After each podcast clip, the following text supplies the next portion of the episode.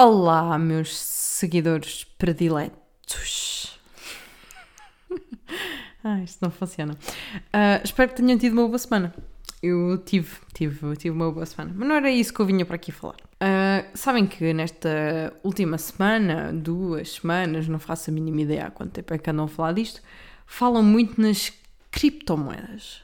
Uh, e eu venho aqui ensinar como é que uma gaja que não percebe nada de finanças, nem de ações, nem de economia, nem de gestão, nem de números, nem de matemática, nem de contas de somar, está no negócio das criptomoedas. Isto não é um curso, mas se calhar até vendia isto. Eu escrevi um livro sobre isto. não, mas isto é muito simples.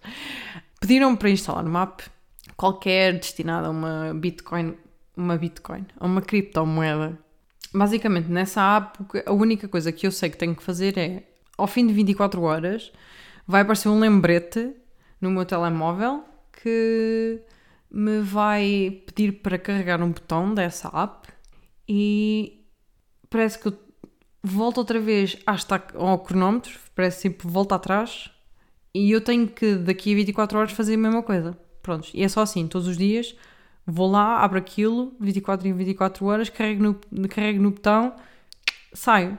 E é só assim. Epá, e eu pensei assim: oh, isto é uma boa forma de me lembrar de tomar pílula. Porque é assim: uh, eu tomo a pílula, mas. Pílula. Eu tomo a pílula, mas uh, digo e afirmo que esqueço muitas vezes ou passo horas à frente.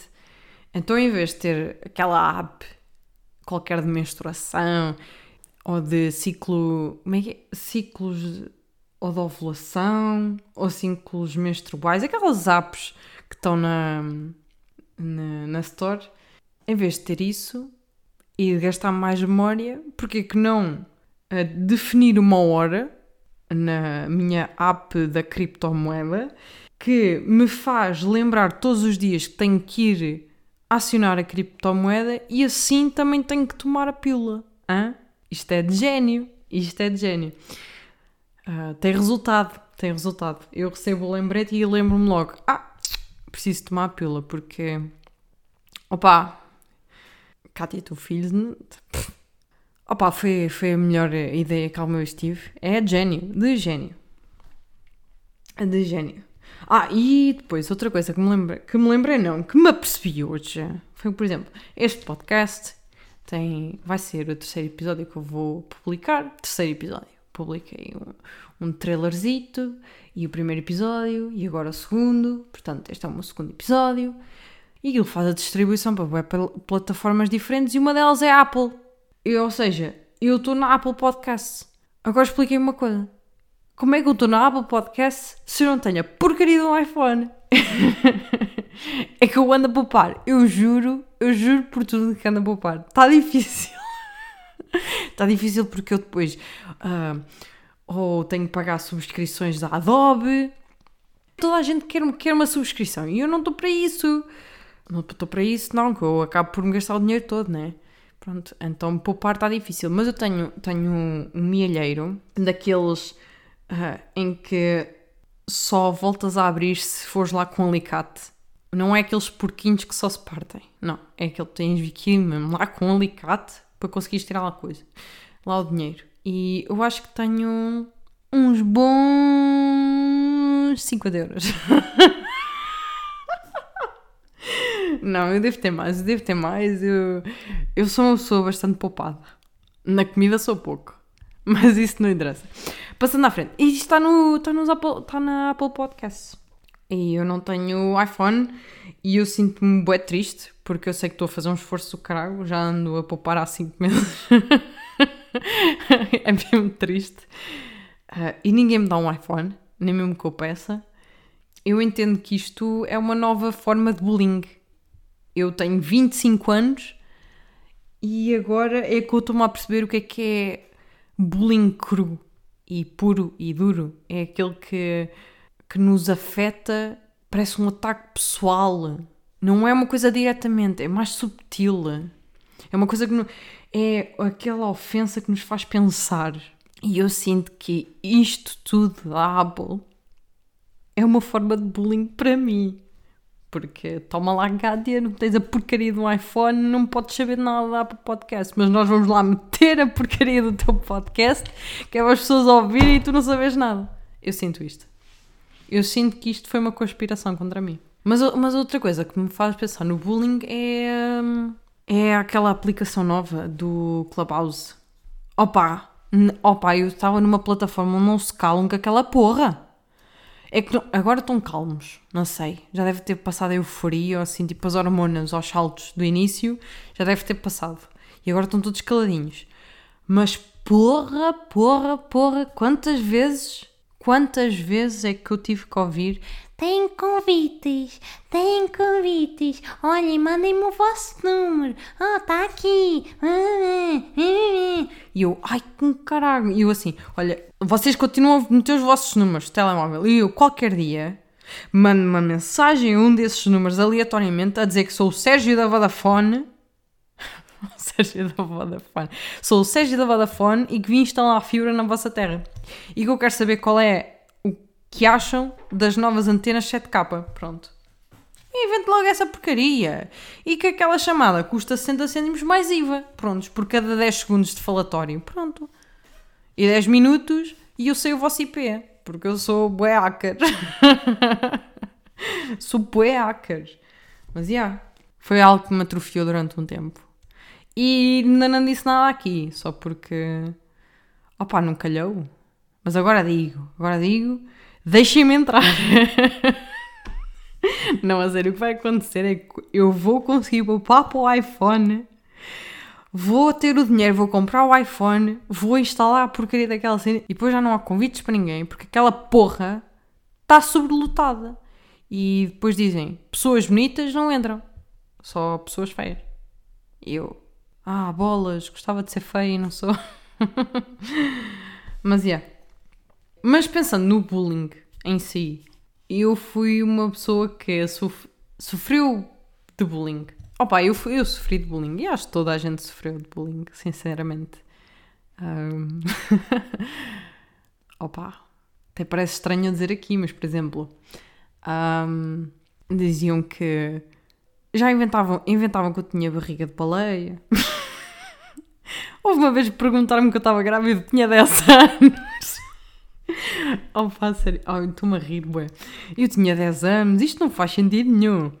Uh, eu tinha o que eu, tinha, oh, pá, eu também tinha aqueles penteados todos, todos, todos marados, que é assim, eu tinha o cabelo comprido e depois tinha o cabelo escadeado, mas era escadeado até ao topo. Então aquilo fazia tipo um capacete e depois ficava bué fino atrás. Eu parecia tipo aquelas rockstars dos anos 70, os gajos, se virem tipo, tinham um bué cabelo para cima e depois tinha um, um género de.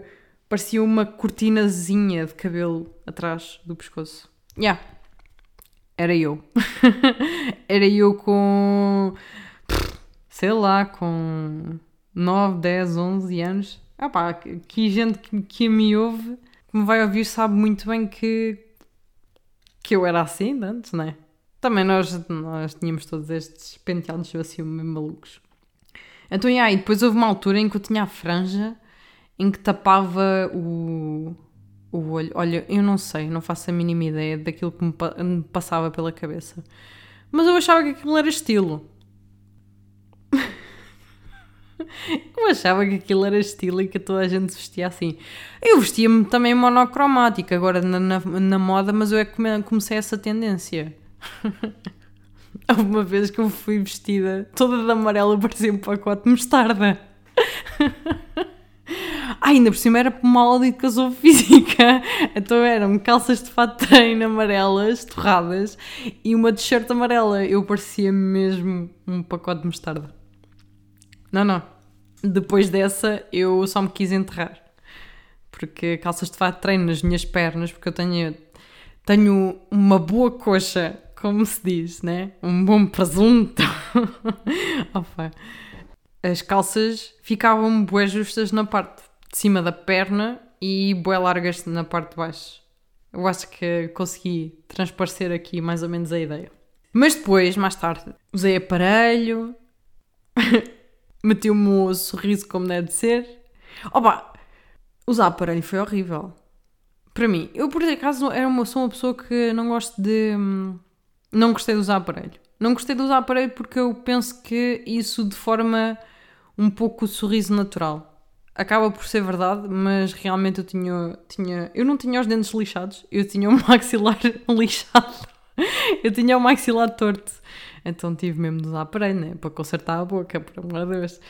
Houve uma altura que eu não conseguia, eu não conseguia abrir a boca. E yeah, isto aconteceu-me. Mas pronto, a puberdade atingiu-me.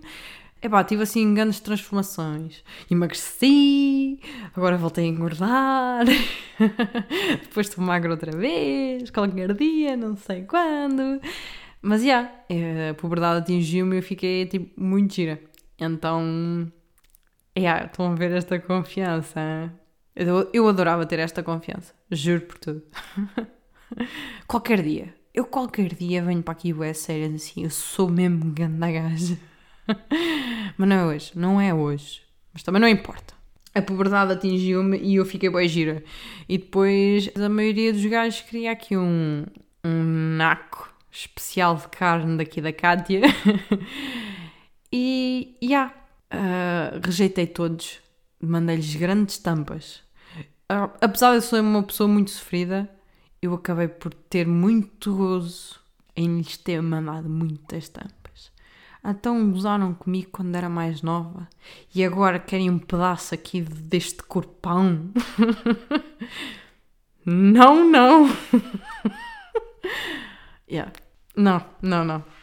Opa, não e não deixo e nem pensar, nem pensar vocês falarem para mim como se eu fosse uma gaja totalmente diferente. É que eu sofri muito quando era pequena. Vocês diziam que eu tinha barriga de grávida. E eu naquela altura eu era virgem. Como é que isso iria acontecer? Foi Deus? Deus implantou uma semente na minha barriga? Estão-me a dizer que eu era a Virgem Maria? Ó, oh, sério. Uh, nem pensar. Portanto, vocês é bom que vão dar uma curvinha para onde quiserem, porque daqui vocês não levam nada.